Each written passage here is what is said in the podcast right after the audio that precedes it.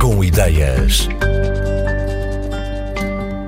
Quem passa ao lado do mercado de São Domingos de Benfica, em Lisboa, provavelmente não imagina o que se passa na cave do edifício. Quando as portas se abrem e depois de termos sido recebidos entusiasticamente por Simba, o cão de estimação, encontramos a oficina da OMA. Lá dentro há caixas de luz, espelhos e vários outros objetos saídos da barriga da grande máquina de corte e gravação a laser que se destaca imediatamente no espaço. As bancadas, prateleiras e recantos estão preenchidos com material recuperado à espera de ser transformado em novos objetos por Maria Boa Vida. A ideia da OMA é ser uma oficina de fabricação digital, ou seja, nós utilizamos, por um lado, as mais altas tecnologias da fabricação associadas ao design computadorizado e depois à respectiva passagem para determinado tipo de máquinas. Por outro lado, a ideia de termos um reaproveitamento de materiais e até de processos antigos, processos mais naturais, mais ecológicos. O que nós aqui fazemos, no fundo, é uma conjugação destes dois tipos de criação uma associada às tecnologias da fabricação digital, a outra associada às coisas mais ancestrais que vêm do tempo até dos meus bisavós, que tinham oficinas, enfim, à sua maneira.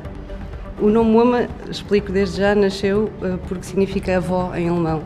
E isto porque eh, este projeto nasceu na sequência da morte da minha avó e do facto dela me ter deixado com uma enormidade de crochês crochês aplicados a lençóis, aplicados a toalhas, em todos os formatos possíveis. Quando a minha avó morreu, eu fiquei com aqueles crochês todos e queria muito fazer alguma utilização daqueles padrões que eu considero tão bonitos e pensar que ela, enfim, passou 70 anos a fazer crochê e que aquilo ia passar, se calhar, o resto da vida enfiado numa gaveta.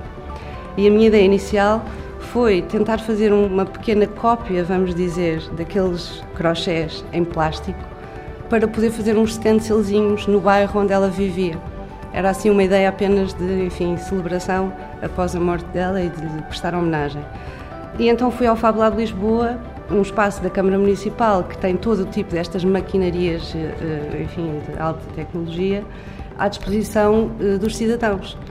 E eu cheguei lá com um crochê na mão e disse: Eu gostaria de fazer um stencil, podem me ajudar aquilo pareceu-me tanto ou tão pouco interessante que, passado três meses, eu era oficina residente no Fab Lab, nunca mais larguei e apaixonei-me por aquelas máquinas todas e passava horas a fio uh, a aprender e, enfim, a, a tentar uh, perceber o que é que eu poderia fazer com aquilo para além dos tais stencils que acabei por, por produzir de facto. A partir daí, e quase sem querer, comecei a pensar que poderia aplicar esses padrões então a outras coisas. E surgiu a ideia dos candeeiros, que é no fundo o primeiro produto que nós pusemos no mercado e que até hoje, enfim, continua a ser um pouco a nossa bandeira. E então o que fizemos foi digitalizar toda a coleção de crochês que a minha avó deixou.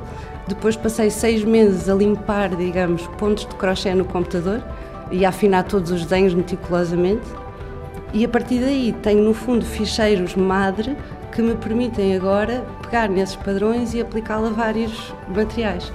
No caso dos candeeiros, pegámos então em caixas de vinho reutilizadas, porque, enfim, via tanta esplacidade no lixo e desperdiçadas, e aplicámos então nas tampas dessas caixas os diferentes padrões com o crochê que ela produziu. Uh, o que nós fabricamos aqui, toda uma gama de produtos, nós gostamos muito da madeira e, portanto, é, é aí que, enfim, baseamos a maior parte dos nossos produtos mas na verdade as máquinas que nós temos permitem-nos fazer aplicações, eh, enfim, a materiais de todo o género, desde o cartão à cortiça, eh, ao acrílico, permite-nos gravar metais e até pedras da calçada, na verdade. E, portanto, isto aqui acaba por funcionar um pouco como um laboratório de experiências, de certa forma, e também como uma forma de criar produtos altamente personalizados para todo o tipo de clientes que querem, de facto, ter produtos mais específicos e mais vocacionados para nichos eh, de, de mercado, digamos assim. Ou seja, no fundo, como nós gostamos de dizer aqui, faz-se quase tudo. Podemos fazer móveis, podemos fazer eh, candeeiros, podemos fazer porta-chaves, pequenas peças de vários materiais. É uma espécie, um kindergarten e uma fábrica ao mesmo tempo, se quiser. É uma forma também de perpetuar uma tradição portuguesa que eu acho que é lindíssima e que efetivamente hoje em dia o crochê começa a voltar à moda, mas não se usa como antigamente e já não se faz acima de tudo. E portanto eu gosto desta ideia também de ir buscar uma tradição portuguesa e de lhe dar uma nova luz, de certa forma, é uma luz. Encontrar os materiais certos para este tipo de criações não é um processo fácil e exige persistência e atenção. Se inicialmente vinham de recolhas em dias e sítios específicos na cidade de Lisboa, agora que a OMA cresceu, as fontes de matéria-prima diversificaram-se e Maria Boa Vida chega a ir a outros pontos do país recolher material. Ao projeto pessoal de Maria Boa Vida juntou-se também Gabriela da Rocha. As criações da OMA despertam o interesse sobretudo do público internacional, com cerca de 70% dos objetos a seguirem para além fronteiras ou a ficarem com estrangeiros que residem em Portugal.